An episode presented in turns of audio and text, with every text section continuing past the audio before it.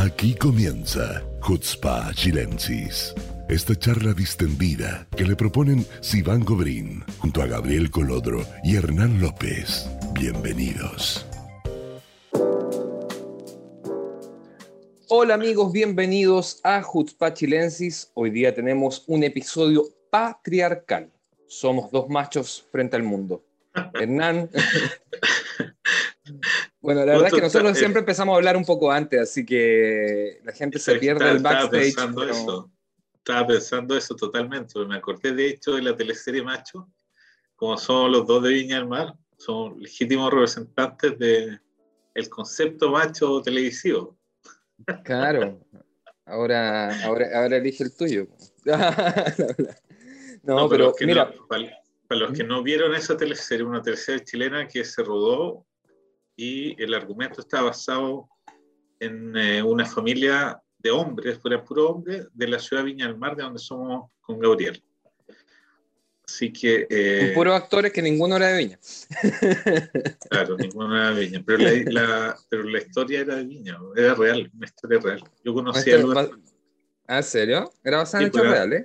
Eran siete hijos de un eh, médico, efectivamente. No eran, eh, la mamá no había muerto, pero eran siete y eran puros hombres y eran todos hermosos. ¿Y todos cuicos? Todos cuicos, de los padres franceses, todos. Claro, pero ¿Cómo se te ocurre que no, no, no había más? O sea, había una opción más, pero no sé. O sea, ya como que, ¿qué más puede ser?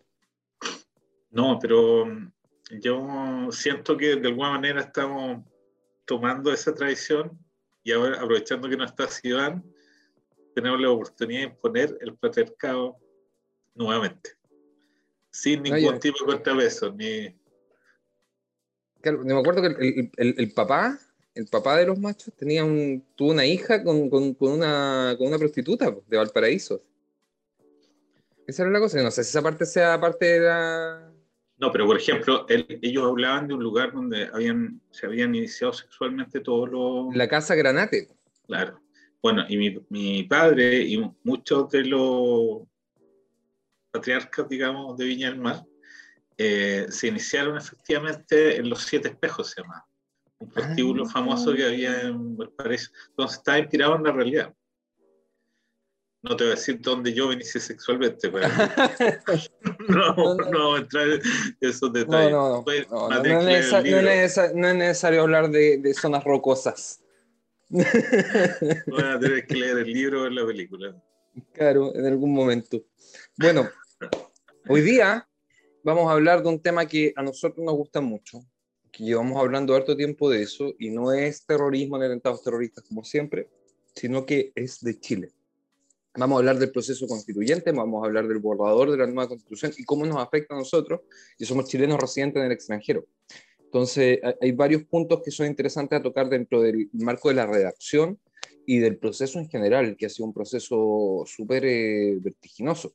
O sea, estamos o sea, que la gente como que se haga una idea, nosotros vivimos procesos vertiginosos políticos todo el tiempo. O sea, esta semana estar en barraca con la coalición de gobierno en Israel, o sea, como que estamos súper exaltados políticamente hablando. Y esto, la verdad es que para mí fue una sorpresa el hecho de Pero, que... Explícate el contexto, que nos falta el, siempre la pega que hace Sivan de explicar los contextos. Que en Chile hay, durante muchos años rigió una constitución que fue hecha en época de dictadura y en los diferentes, gobiernos, los diferentes gobiernos democráticos lo fueron reformando hasta que llegó un punto en que se eh, decidió entrar en un proceso de eh, reacción de una nueva constitución, se estableció una convención, se eligió gente para hacerlo eh, y obviamente dentro de esa constitución que está pronta a finalizar su reacción, eh, para posterior aprobación o rechazo en un plebiscito público, eh, hay elementos que, eh, o algunos articulados que involucran a los chilenos en el extranjero. Y es ahí donde nosotros nos integramos más en realidad. No les vamos a hablar de los 300 páginas de chorizo legislativo, sino en las partes que nos competen a nosotros, que gracias a Dios no son demasiadas, si no tendríamos que hacer un, capítulo de 20 horas. Porque si la gente quiere, nosotros nos ponemos acá y le ponemos play al audiolibro de 6 horas y media y la escuchamos juntos. Pero, pero yo creo que va a ser un poquito joven. Y no sé si nosotros sobrevivamos a eso realmente. No, no, no. no. O sea, no, no. O sea, a no ser que pongamos a Jaime Naranjo a leerla, eso yo creo que sería un ejercicio bueno. Ah, Pueden, publi- pueden publicidad en vez. Hay que, habría que ver de repente a alguien de la familia Naranjo que leyó el, el que hizo el audio. Claro, así cont- contándoselo a los nietos, así. un cuento, un cuento antes que te vaya a dormir. Seis horas y media. O sea, seis horas y media el, el audiolibro con la voz robotizada. Imagínate Naranjo con sus pausas, tomando agüita. Ten- Así, así unas 10 horas, por lo menos. Bueno, contando ahora el- historia. volviendo un poquito al, al- al contexto, yo creo que es importante también que la gente sepa, o sea, la mayoría de los chilenos me imagino que saben que ha sido un proceso súper eh, vertiginoso en el sentido de que la elección de los convencionales desde un principio hubo eh, gente que sí se, digamos, existe la convicción general de sus capacidades, gente que va por ideologías políticas, que representa ciertos sectores políticos específicos y ciertas ideologías, eh, y gente que eh, literalmente llegó al proceso en el marco de representación popular, pero representación popular, yo me atrevería a decir en algunos casos casi folclórica, más que política. O sea, hay casos donde desde el estallido social eh, se generaron líderes, digamos, simbólicos, no, no, no no Bueno, pero ese es el sistema, es el, si funciona la democracia, pues si, si se fijó un sistema para ser elegido y ellos fueron elegidos, o sea, no, No, no estoy cuestionando la validez de su elección, sino que o sea, el solamente aporte... estoy diciendo que es folclórico. No, no, claro, es que, a ver, un ejemplo. A mí no me, sin ofender, y espero que si es que algún día llego a hablar con ella me perdone, pero yo no creo que el, el- la, la- por ejemplo, la tía Pikachu, ¿ok? Una señora de unos 40 años, qué sé yo, que ella fue parte activa del estallido social, salía a las protestas, apoyaba ideológicamente una causa, sí, pero lo hacía mediante eh, una figura, eh, ¿cómo lo puedo plantear de forma que no suene tan feo? En el fondo, eh, muy, muy, mucho símbolo, o sea, ella se disfrazaba de, de- de- del Pokémon, de Pikachu, con un traje amarillo inflable así gigante, y, y- y protestaba con la gente, le tiraban, digamos, pasó por todos los procesos, digamos, de las protestas eh, durante el estallido.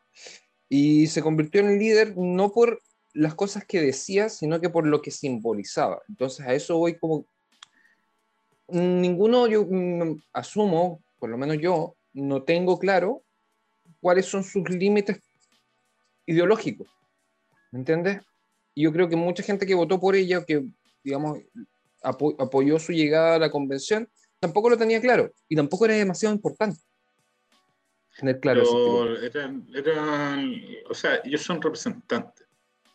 Representa, a alguien representan a sectores diversos. pues, en, en la, no sé, al parecer hay, un, hay un- unos cientos o unos miles de personas que se sentían representados por la imagen esa. Claro, la- por eso a eso me refiero a folclore, porque no, no está planteada abiertamente una posición política con, con límites determinados. Por ejemplo, yo... eh, Mira, digamos, yo la verdad no, no, no, no la conozco más allá del, del señor a Pikachu, pero no... La tía, la tía. la tía, no, no puedo opinar, digamos, no tengo realmente un- ni No, idea. pero se, se dio, se dio este fenómeno que no es muy común, o por lo menos no, no tengo tanta experiencia en temas de convenciones constitucionales, así que, eh, pero me imagino que no es muy común que a la hora de, de generar un, un trabajo serio respecto al, al proceso de la constitución de un país, eh, tengan, digamos, un espacio claro, eh, estas, estas figuras de representación eh, no netamente política o ideológica. Eh, el otro caso, bueno, Rojas Badé, que le mintió a todo el mundo, tipo entró diciendo que tenía cáncer, que... Bueno, pero la mayoría, la abrumadora mayoría de la gente está es súper capaz. pues, Sí, no, no, no estoy... no estoy esto esto no, no, no, no pretendo con esto quitarle ¿Qué pretendes con esto? ¿Qué pretendo con esto? No, simplemente analizar ciertos detalles que son interesantes y son distintos, yo creo, a otros países o a otras sociedades. O sea, yo creo que ninguna de las cosas que estoy nombrando merece el trabajo de... ¿Cuántos convencionales son? Recuérdame. ¿Ciento y algo? No me acuerdo. Tienen que ser más de 100, 140 y tantos. no sé la mayoría de ellos son gente muy capaz, que entró, digamos, con una capacidad con una, o con una idea clara de sus límites eh, políticos, por decirlo de cierta forma. O sea, con una ideología, digamos, enmarcada, con objetivos claros que querían instaurar en, este, en esta nueva constitución. Entonces, no porque haya un par de elementos que, digamos, no sea tan visible, a lo mejor internamente ellos sí tienen muy claro cuáles son sus límites y qué sé yo, simplemente no se hizo conocido públicamente o no fue lo que primó en su figura. Y ese, ese es mi punto. O sea, la, la tía Pikachu, por ejemplo, es, es un personaje más que un actor político a nivel de conocimiento público. Ahora, dentro de la sala, quizás en la mayoría de las sesiones sí actuó como eh, un actor político y se desempeñó como tal. Yo, yo la, no lo vi, claro. la vi una vez nomás en una sesión y lo hizo súper bien. No, por eso te digo, o sea, pero el, el proceso de elección. No, estos son ella 100, no llegó... fueron 155 los constituyentes elegidos. Sácale al, al pelado farsante de Roja Bade, 154. ¿Sabes qué? Lo, lo, más chistoso, a mí me, no, no, es que me gustó, obviamente, pero, o sea, te hablo un poquito. El tipo usaba una mascarilla que era mitad bandera palestina y mitad bandera mapuche, ¿te acordás? Sí, pues sí. Andaba con la que fía por todos lados. O sea, de, de, hizo pedazos la imagen de los palestinos. O sea, no, simplemente hizo una representación fiel, fiel de la causa palestina. De, de, la causa palestina en Chile, hay que decirlo así. O sea, era más o menos eso, mezclando una cosa con la otra, sin mucha claridad, y al final era todo mentira y lo único que buscaba era plata para el bolsillo.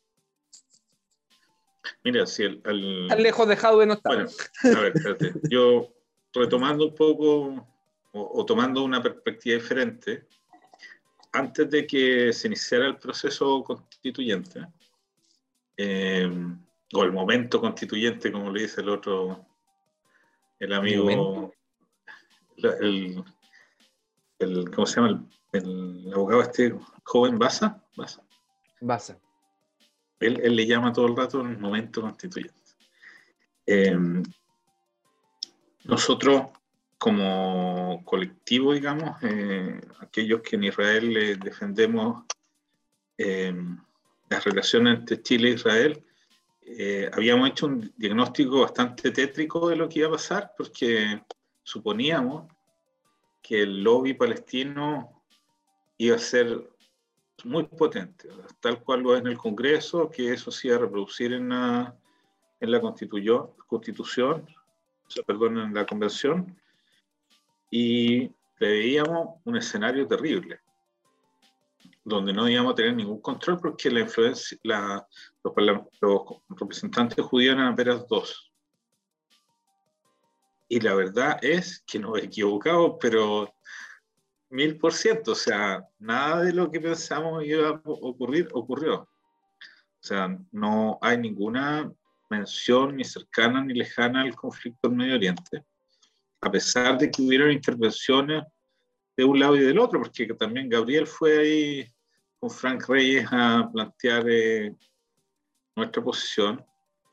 Eh, pero la verdad es que lo que tiene que ver con el conflicto y con eh, del Medio Oriente, eh, afortunadamente se man, los constituyentes se mantuvieron distantes de todo eso y no se refleja en ningún punto de la nueva constitución. Así que lo primero, hacernos mea culpa y como futurólogo no le pegamos, pero ni el quinto bote. ¿Sabes qué pasa? Que yo creo que, que tuvimos, teníamos base para decir, sí, ellos van a eh, lograr eh, llegar a, a, lugares, digamos, a, influ a, influir en esferas donde nosotros no teníamos una influencia demasiado directa, eh, sobre todo con el nuevo gobierno de Boric, sobre todo en el tema de, de, de si vemos el, las facciones políticas que, que, que ganaron la elección, digamos, de convencionales.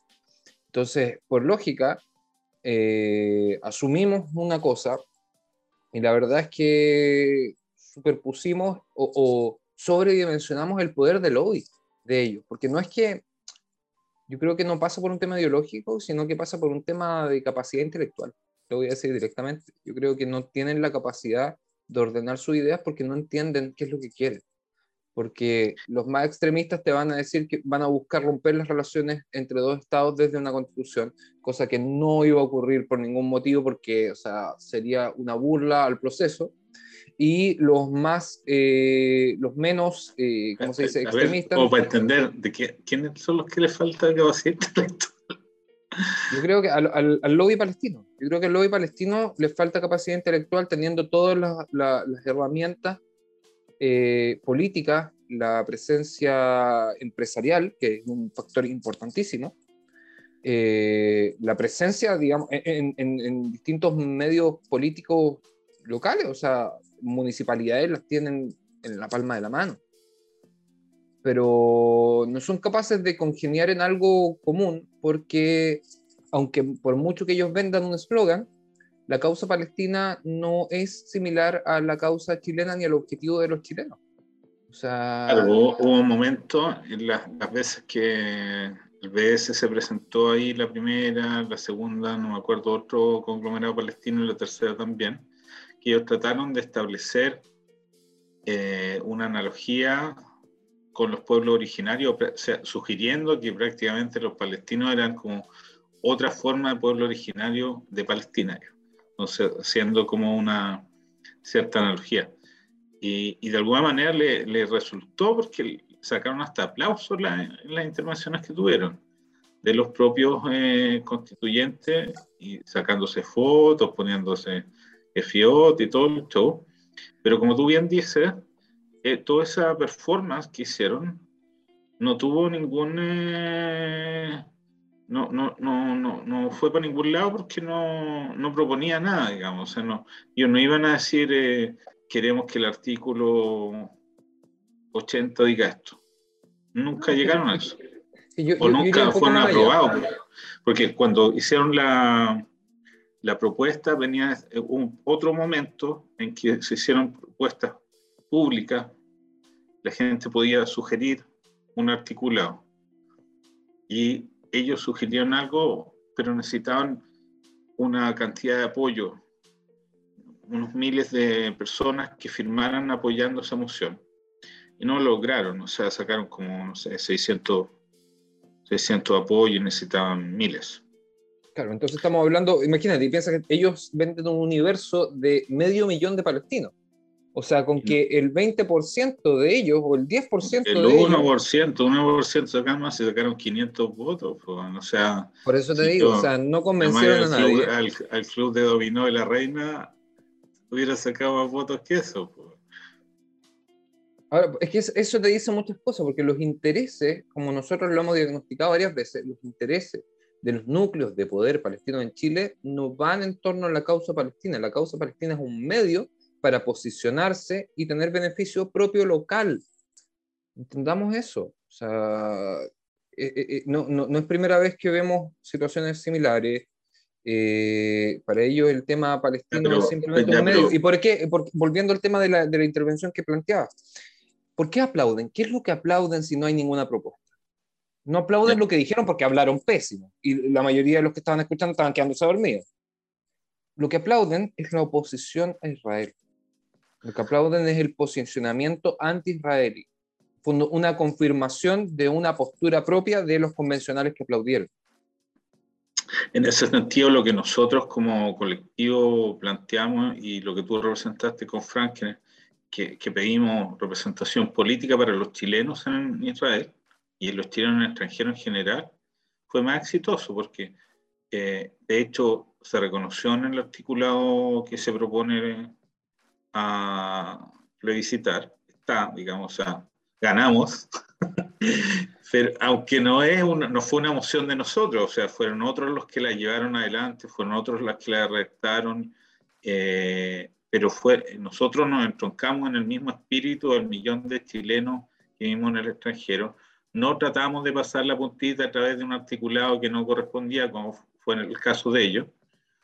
Eh, y en ese sentido fue como más patriótico nuestra perspectiva, digamos. Nosotros hicimos dos peticiones aparte, no fue una, y yo creo que una, como tú dices, se cumplió, y la otra, medianamente, también está sugerida en el texto constitucional, y eso me gustaría tocarlo un poquito. ¿Cuáles eran las dos? Yo me acuerdo de una. Una, una era la participación política y el reconocimiento político de los chilenos en el exterior, y la otra era la asistencia en momentos de un caso de atentados terroristas a chilenos en el extranjero con, eh, digamos, la, eh, ¿cómo es que lo planteamos? Con el criterio necesario a la hora de tratar un tema así, que no se trate como un accidente de esquí en los montes, en los Alpes franceses. Entonces, e-, esa, fue una de las peticiones que también se hizo dentro de la exposición. Y si vemos el texto del borrador constitucional, eh, en el artículo 47... Acá viene parte buena, empezamos con números. Artículo 47 dice, derechos de las personas chilenas residentes en el extranjero. Eh, las personas chilenas que se encuentran en el exterior forman parte de la comunidad política del país. Se garantiza el derecho a votar en las elecciones de carácter nacional, presidenciales, parlamentarias, plebiscitos y consultas de conformidad a esta constitución y las leyes. En caso de crisis humanitaria y demás situaciones que determine la ley, el Estado asegurará la reunificación familiar y el retorno voluntario al territorio nacional. Eso no estaba en la constitución anterior. No, pues no está. No está. O sea, ganamos de nuevo. Yo quiero también, decir... también, se incluye, después de esto, se incluye un, eh, un, tema que es el derecho de petición, que toda persona, incluyendo las personas del extranjero, tiene derecho a presentar peticiones, exposiciones o reclamaciones ante cualquier autoridad del Estado. Eso que nos incluye a nosotros como chilenos residentes en extranjero, cosa que tampoco estaba especificada en la constitución anterior. No, no estaba especificado. O sea, en la constitución anterior del 80 solo habían dos cosas, el reconocimiento de que éramos chilenos eh, y que el Estado nos tenía que dar servicios consulares y para contar. No había ninguna otra referencia. Pero la, la ley anterior eh, especificaba exposiciones o reclamaciones. Por ejemplo, nosotros varias veces, en varias situaciones, tuvimos que contactar a los distintos ministros de exterior chilenos para reclamar o exponer ciertos puntos en que las posiciones anti-israelíes primando por sobre la lógica y lo que estaban viviendo los chilenos acá. Eh, y aquí se incluye el derecho de petición. Nosotros podemos hacer una petición a cualquier autoridad del Estado. No una exposición necesariamente, no una reclamación, una petición. Ahora, yo me voy a adelantar y voy a decir algo porque me han preguntado varias veces, porque todo este periodo yo en particular he mantenido silencio sobre el tema de la convención porque estaba viendo un poco cómo se eh, desarrollaba y al final cómo iba, qué lo que iba a aparecer escrito, especialmente en la cosa de, la, de los chilenos extranjeros. Y debo reconocer que eh, el, lo que aparece me satisface. Hay otra parte más que Gabriel todavía no la menciona, que es el que anda con los torpedos y va a leerse los párrafos enteros, eh en la que se crea el distrito exterior. Son dos palabras, es todo lo que dice. Es casi un, poema de intenciones, pero es mucho más de lo que aparecía antes en, la constitución del 80. De facto, nos reconoce derechos políticos más, mucho más amplios que los que estaban eh, hasta ahora. Eh, y a pesar de que pueden haber muchos pero en, otros temas que no son eh, asunto de este podcast tratar ahora, yo personalmente voy a ir a apoyar lo que viene. Así que si me vieran con cara de sospecha, yo apruebo, para que lo sepan. Gabriel, tú no necesitas decir lo que piensas. Puedes guardar tu silencio salomónico. No, yo todavía no sé lo que pienso. La verdad, yo, yo no, no, no, me gusta no ser transparente de estas cosas. O sea, yo no, no, tengo claro todavía, no he estudiado el texto completo. Por lo menos me voy a escuchar el audiolibro por parte, por lo menos. Yo eh, voy a escuchar hoy una charla maratónica donde van a leer y explicar esto, pero a nivel general, digamos, insisto en lo que ha sido mi tema de trabajo los últimos años, son los derechos de los chilenos en el extranjero, desde las primeras campañas para que nos pudiéramos votar hasta ahora. Creo que hay una línea lógica y que lo que nos corresponde a aquellos que hemos eh, sido activistas todos estos años eh, y creemos efectivamente que los chilenos debemos ser parte de la vida social y política del país eh, desde el extranjero, desde nuestra condición externa, debemos apoyar esta iniciativa. Esa es mi opinión. yo creo que... tírenme los datos. Por eso, si me, planteas el texto basado en los tres artículos que mencionan a los chilenos extranjeros, yo también estoy de acuerdo. O sea, 100%.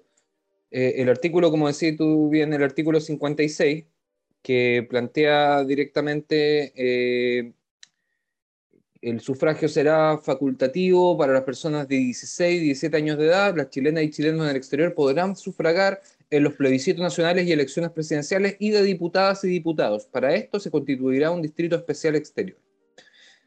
Eso costó un montón. Eso, eso a ver, eh, más Hernán que yo estuvo involucrado en distintos debates y en distintas conversaciones al respecto. Hubo apoyo, se quitaron apoyo, hubo momentos en que facciones que debían apoyar no apoyaron el tema, hubo eh, constituyentes que, con los que estuvimos diálogo por meses y al final dicen, no, nosotros no vamos a apoyar esto porque bla, bla, bla. Entonces, no fue fácil que saliera. Obviamente el aporte nuestro no, no, no podemos, eh, no es absoluto, no, no, no, fuimos nosotros quienes sacamos este, este articulado. Esto es algo que viene de una petición de hace muchos años de distintas comunidades en el exterior, a la que nosotros nos sumamos por razones obvias, eh, y quizás por, más necesidad que las mismas eh, organizaciones que lo, propusieron hace ya más de 10 años. O sea, aquí hay, hay un, para, para, la mayoría de las comunidades en el extranjero este es un tema casi emocional, eh, identitario y digamos, prácticamente casi, semi-utópico en algún momento cuando se empezó a plantear. Para nosotros es una realidad, es una necesidad. Aquí hay eh, proyectos de ley de boicot en la Cámara de Diputados contra nosotros.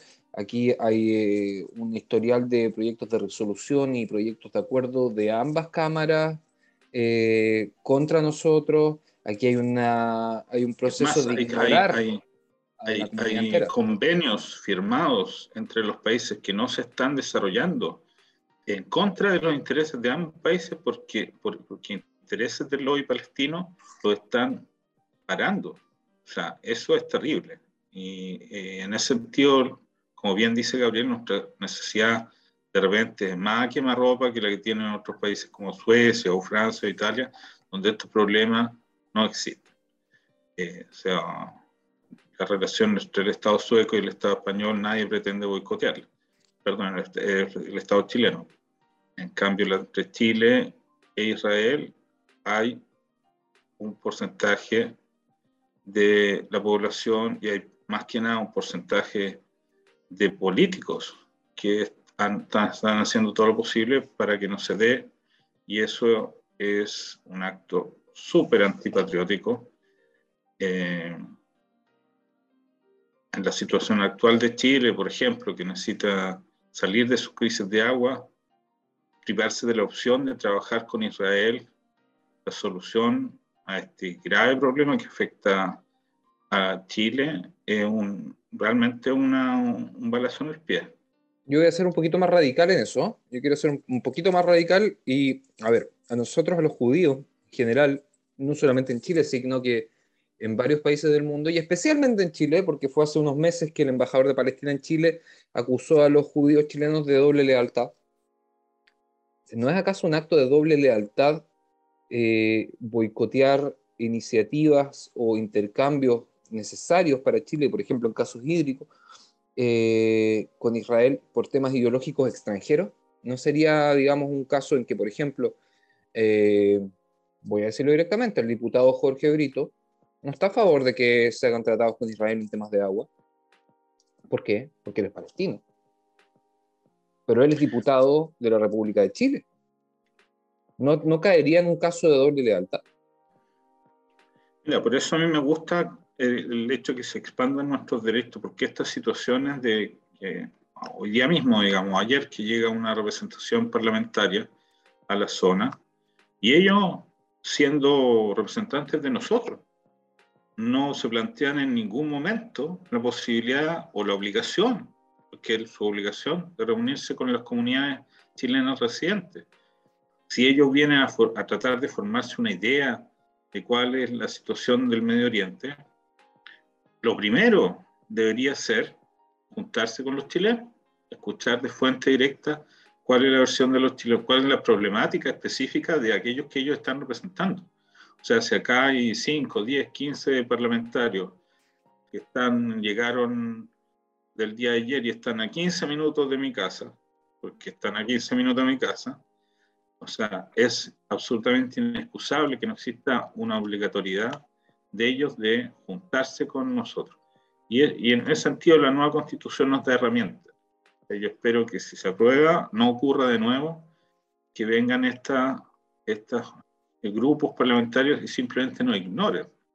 Desde la época de la célebre Camila Vallejo o el ahora presidente Gabriel Boric, que nos ignoraron literalmente. Fue la, visita anterior el año 2018, justamente en el mes de mayo. Sí, también en mayo. Que literalmente nos ignoraron porque les mandamos una petición de reunión, ni siquiera nos contestaron. Ahora intentamos contactar a dos eh, diputados de Renovación Nacional decir, intentamos contactarlos y no hubo respuesta. Eh, ahora, voy a decirlo ahora porque es probable que pase. El año 2018, a esta misma altura del año, ellos hicieron una visita muy similar donde justamente participó Camila Vallejo, Gabriel Boric, tuvo Matías Walker, tuvo también Jorge Brito, que hoy día es el presidente del Comité Interparlamentario eh, Chileno-Palestino. Hoy día son 14 que están acá. El año 2018 fueron a la ciudad de Hebrón. Como todos saben, Hebrón está dividida en dos. La parte palestina, que es controlada por la autoridad palestina, y la parte eh, israelí, que es controlada por Israel. La parte de Israel es un 20%, la parte de los palestinos es el 80% de la ciudad. Y los llevan a la parte israelí, sin autorización ni coordinación con el Estado de Israel ni con las fuerzas de seguridad, y los llevan a un territorio que está militarizado, donde nosotros, siendo ciudadanos israelíes, no podemos entrar porque corre peligro nuestra integridad física. Entonces, los soldados, sin tener previo aviso que hay un grupo de diputados, ven un grupo de personas y los escoltan hacia eh, un lugar seguro, sacándolos de ese terreno baldío que estamos hablando, no hay nada, o sea, un cerrito, pasto seco. Pero ellos saben que es un lugar donde los soldados los van a ver y los van a sacar de ahí. Y tenemos el titular. Diputados chilenos son expulsados de Hebrón por soldados israelíes. Pero totalmente, es, un acto de propaganda que ellos se prestan para eso, son financiados por los palestinos. Vienen el tiempo que ellos deberían estar legislando o usando sus energías para mejorar las condiciones de los chilenos, ellos vienen a hacerse parte de una puesta en escena de los palestinos donde traen periodistas incluidos. Ahora viene el editor de la tercera, si no me equivoco con ellos, eh, para directamente reportear minuto a minuto todos los sufrimientos que van a pasar en, en esta odisea en el Medio Oriente. Como, eh, y eso no está bien. O sea, no está bien que con los, con los, con los impuestos de todos los chilenos eh, ellos se hagan parte de campañas que al final del día lo que hacen es... No reciben viático, ojo, eso sí es necesario recalcar, no reciben viático, pero obviamente reciben sueldo en estas dos semanas, o sea, no sé cuánto tiempo van a estar acá, pero reciben sueldo en tanto. Viático no reciben, eso, eso sí es claro, están en semanas, si no me equivoco, distrital.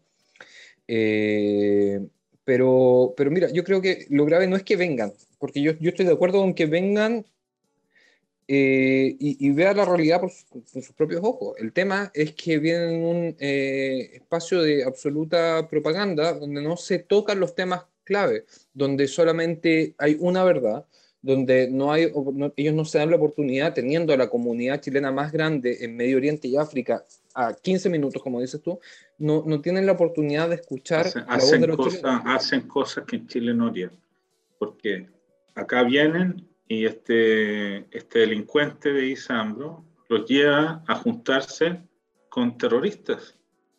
Eso un parlamentario chileno no puede hacer, o sea, no puede ir a otro país a juntarte con terroristas que hacen, que son, que son buscados por la justicia del país. No puede hacerlo. O sea, ¿en qué visita parlamentaria se ha dado eso? O, o, o, qué ocurriría en Chile si se reunieran con un parlamentario cualquiera de la lista esta, con alguien que tiene órdenes de detención varias por delitos graves vinculados al terrorismo. Pero acá vienen y lo hacen y sacan fotos abrazados como si fueran, estuvieran eh, reuniéndose con Nelson Mandela. Y no es así. Claro. No es así. Entonces, ah, y, se implantan muchos eslogans, ese es el tema. O sea, yo creo que eh, ir y presenciar, digamos, y, ser parte de, de, una comitiva que va a analizar.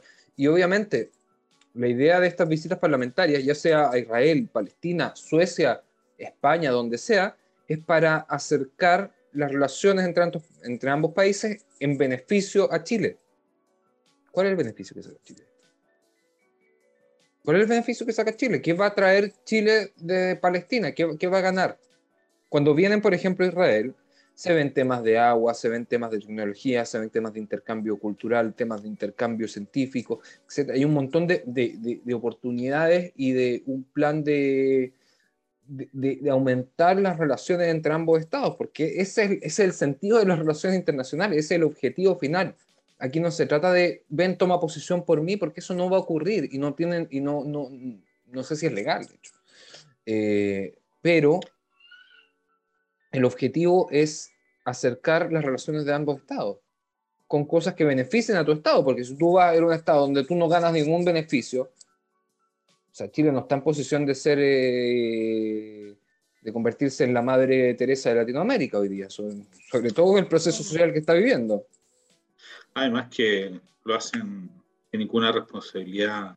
O sea, los grupos que han venido antes han pedido, por ejemplo, la cancelación de las relaciones militares entre Chile e Israel, las compras de, de armas y la asistencia militar. O sea, eso, ¿de qué estamos hablando? O sea, parte importante de, lo que es hoy día la seguridad nacional chilena está basada en tecnología israelí. Eh, parte de los desarrollos militares importantes y destacados que ha tenido Chile, como las misileras eh, o ciertas eh, adaptaciones de, lo, de, la, de los aviones, eh, de los equipos de radar, tienen que ver con un trabajo compartido entre FAMAE y empresas israelíes. Entonces, esta gente llega y dice, cancelemos todo esto. ¿Tienen idea de cuánto, no solo del peligro que ponen sobre la seguridad nacional en general, sino de cuánto costaría eso? Claro, no puede alguien que es representante público llegar y tirar una, una, una tontería de ese calibre sin asumir un mínimo de responsabilidad. Jorge Britos Boom, por ejemplo, fue presidente de la Comisión de Defensa por bastante tiempo en la cadencia anterior de la Cámara de Diputados. O sea, y el tipo, un activista palestino, activista de BDS, ¿cuál es la lógica? O sea, el tipo sabe que no, por algo no, no lo intentó hacer también, sabe que no puede hacerlo. No, no, tiene ningún sentido. Ahora, volviendo a nuestro tema central, de la, el de la nueva constitución, o el borrador de la nueva constitución, eh, yo creo que otra de las cosas que no están escritas, porque como Gabriel ya leyó todo lo que está escrito, que no es mucho, eh, hay una parte que, que, no, es, no está escrita y pero que sí se va, en mi opinión, a potenciar con, con este nuevo estatus político, que es la construcción de las comunidades en el, exterior, en el exterior. Porque una cosa es que haya un millón doscientos mil chilenos fuera de Chile, y otra cosa es que esos chilenos estén organizados, que tengan identidad de grupo, que existan organizaciones que efectivamente puedan vincular los países donde viven con Chile o que puedan desarrollar los vínculos comerciales o económicos. Eso no es tan así. O sea, nosotros que año a año postulamos para ganarnos, eh, financiar nuestras fiestas patrias eh, chilenas en Israel, y que sistemáticamente cofinanciar, cofinanciar, cofinanciar, la verdad, porque el financiamiento es pequeño, los fondos son pequeños, eh, es cierto, es importante lo que dice, que tiene que ver también con esto de que se invierte poco en crear comunidad fuera de Chile. Y las organizaciones que vivas que hay eh, no, no, están en muchos países. Y, y, este, y dentro de esos países eh, no representan a mucha gente. Y eso es algo que tiene que cambiar, porque la identidad nacional es algo que se tiene que alimentar. O sea, yo lo veo a mi hijo, probablemente lo, va a ver, lo estás viendo tú, Gabriel, que si tú no nutres el vínculo con Chile, el vínculo se va desvaneciendo con el tiempo, lo que es natural. Eh, pero si existieran mecanismos eh, diferentes, intercambios de estudiantes, intercambios de profesionales, formas de que fuera capaz posible revitalizar eh, los elementos chilenos que hay en, las, nuestras comunidades, eh, este millón doscientos mil podrían seguir siendo embajadores de Chile en el extranjero. Si esto no ocurre, si el Estado no invierte los fondos necesarios, si no se generan lo, eh, las herramientas para que las comunidades se desarrollen y se potencien, vamos a, a, vivir algo que los judíos conocemos muy bien, que es la asimilación. Los chilenos simplemente van a dejar de ser chilenos van a pasar a ser suecos, franceses, italianos, y en una, dos, tres generaciones, esta posibilidad tremenda de, Chile de, tener emisarios en otros países puede ir desapareciendo. Yo creo que esta constitución da la oportunidad de, convertir a este millón de chilenos en, una, en una potencia de desarrollo para Chile. Este es el momento de hacerlo. Creo que si no se hace ahora, eh, se nos va a pasar un poco la, la micro.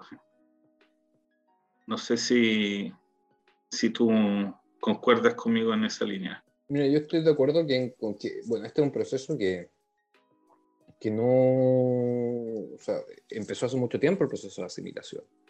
Ya hay muchos chilenos asimilados que son chilenos, sus hijos ni siquiera hablan español. Eh, existe eso y no es nuevo y obviamente está tendría siendo una forma de ponerle freno a esa, ese, ese salto al vacío.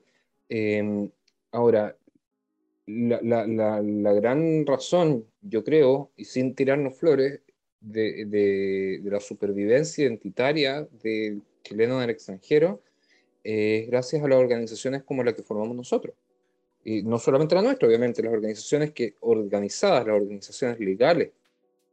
Porque antes de que nosotros fundáramos esta comunidad, antes de que nosotros empezáramos a trabajar de forma ordenada y de forma correcta y de forma legal, ya habían un par de organizaciones chilenas acá sin ningún tipo de estatus legal, ni organización, ni, Básicamente organizaciones que eran las mismas personas mirándose las caras una y otra vez y saludando y despidiendo embajadores una y otra vez.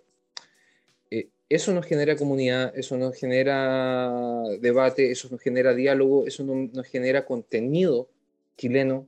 Este mismo podcast genera contenido chileno en el extranjero. Acá diría lo que hacen los españoles con el Instituto Cervantes. Eh, es un trabajo fantástico. O sea, mi sueño sería que fuéramos capaces de levantar un centro cultural chileno en Tel Aviv o en Jerusalén y traer ahí, mostrar galerías de pintura y charlas y enseñar nuestro idioma tal cual es, y no el español de España, eh, y contar nuestra historia y mostrar quiénes somos.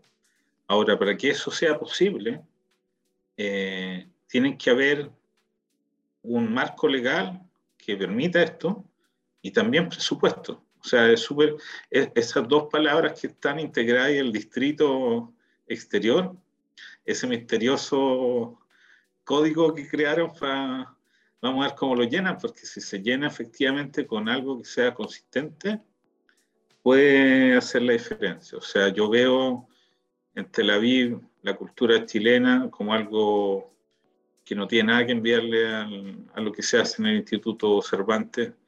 Eh, y sería maravilloso. yo no, conozco otro, eh, otro grupo sudamericano, aparte de los hispanoamericano, perdón, aparte de lo español, que tenga un instituto propio.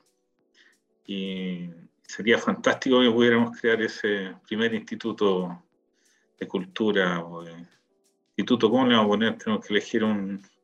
Manuel Rodríguez. Manuel Rodríguez.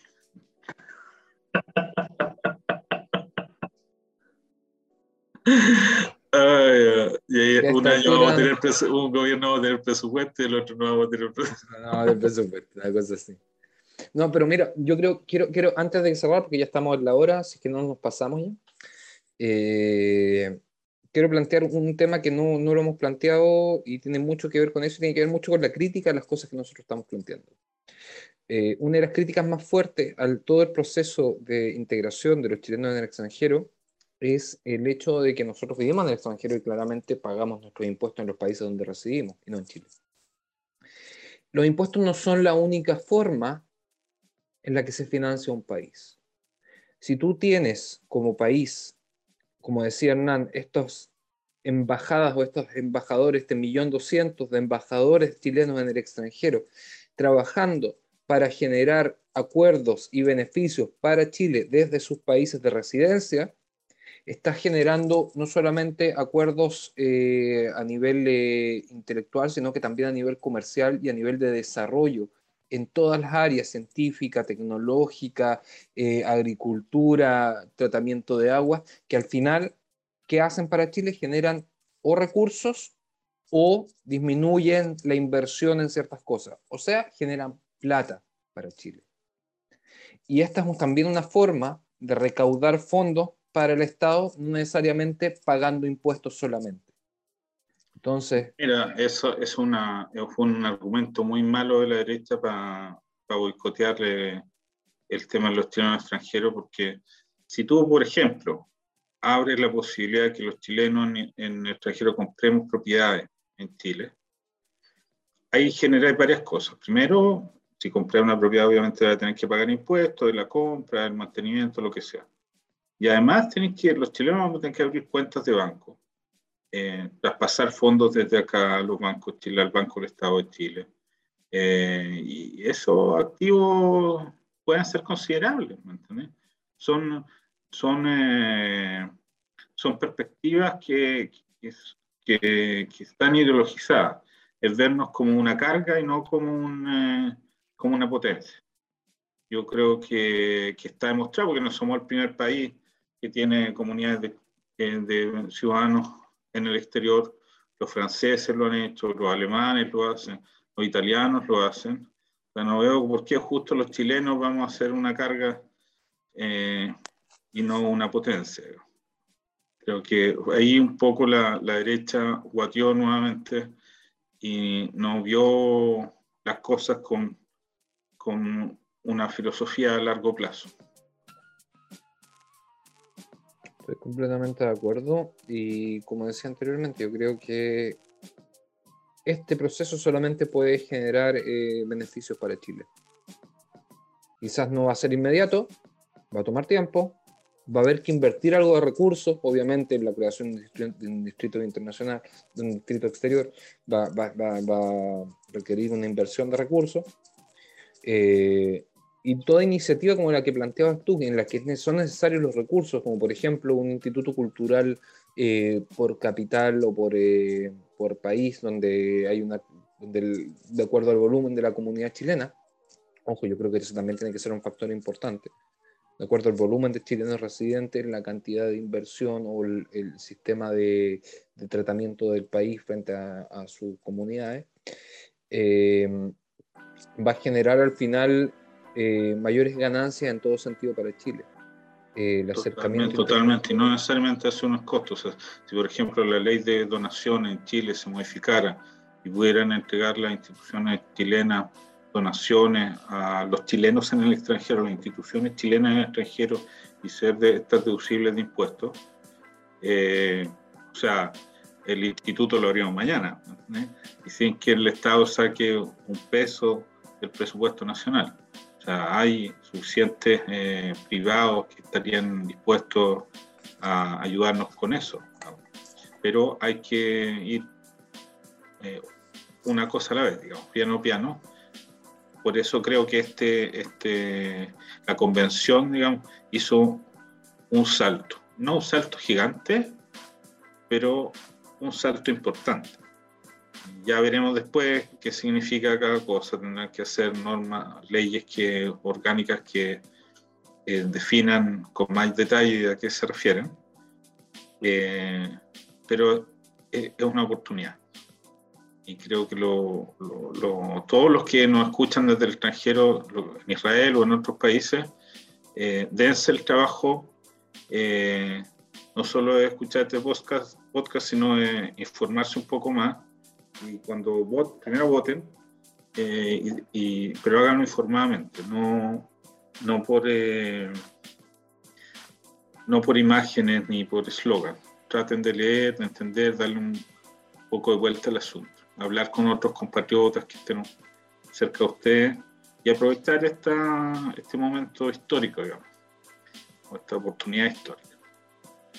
Ya, eso fue. Yo creo, yo creo que para evitar. Eh, si, van, si, van, nos va a mandar unos puros. Sí, pues. bueno, cerramos este capítulo acá. Eh, bueno, la próxima semana ya estamos con Sivan de vuelta y vamos a seguir en, este proceso. Pero agradecer a la gente que nos sigue, invitarlos a, proponer temas, a hacer preguntas, a comentar. Eh, vamos a estar así, no, explicamos mucho el, nuevo formato.